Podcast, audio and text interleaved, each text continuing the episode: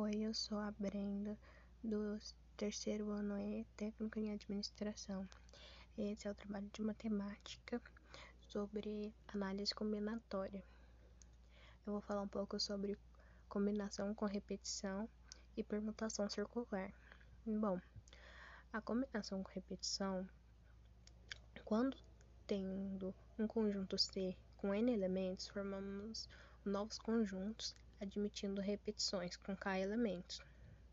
Todos pertencentes ao conjunto C, a combinação com repetição é conhecida também como a combinação completa. É um tipo de agrupamento da análise combinatória.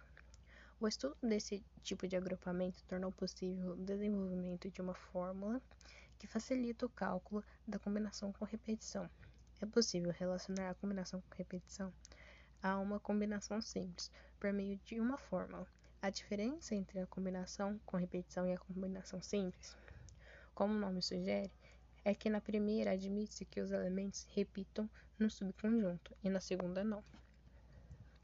Agora vou falar um pouco sobre a permutação circular. A permutação circular é um caso de permutação em que os elementos estão dispostos em um ciclo.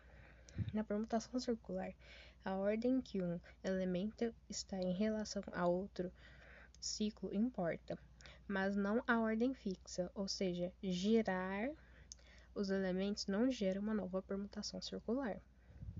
É, então, é isso.